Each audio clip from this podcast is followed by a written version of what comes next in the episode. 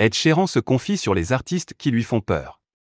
Chanteur reconnu aux quatre coins de la planète, Ed Sheeran a pourtant quelques craintes vis-à-vis de certains autres artistes.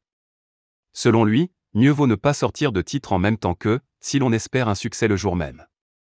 Même avec des millions de fans et une discographie qui en fait pâlir plus d'un, Ed Sheeran a toujours une angoisse, celle de ne pas dévoiler au bon moment l'un de ses morceaux inédits. Ou en tout cas, le proposer le même jour que trois autres artistes.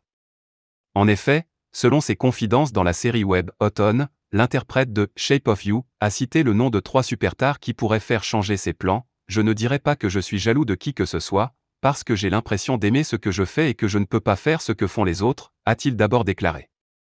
Mais je pense que chaque artiste, quand il sort quelque chose, il tente de découvrir si Drake, Taylor Swift ou Adele dévoilent aussi un truc et pense, quel jour vont-ils le faire? Devrions-nous? Pouvons-nous le sortir maintenant? Je pense que chaque artiste fait ça. Ed Sheeran de retour. Avec toutes ces informations en tête, Ed Sheeran a naturellement choisi de dévoiler le 25 juin dernier son morceau Bad Abby, extrait d'un futur projet musical en préparation. Et qu'il soit rassuré. Comme à son habitude, l'artiste britannique cartonne.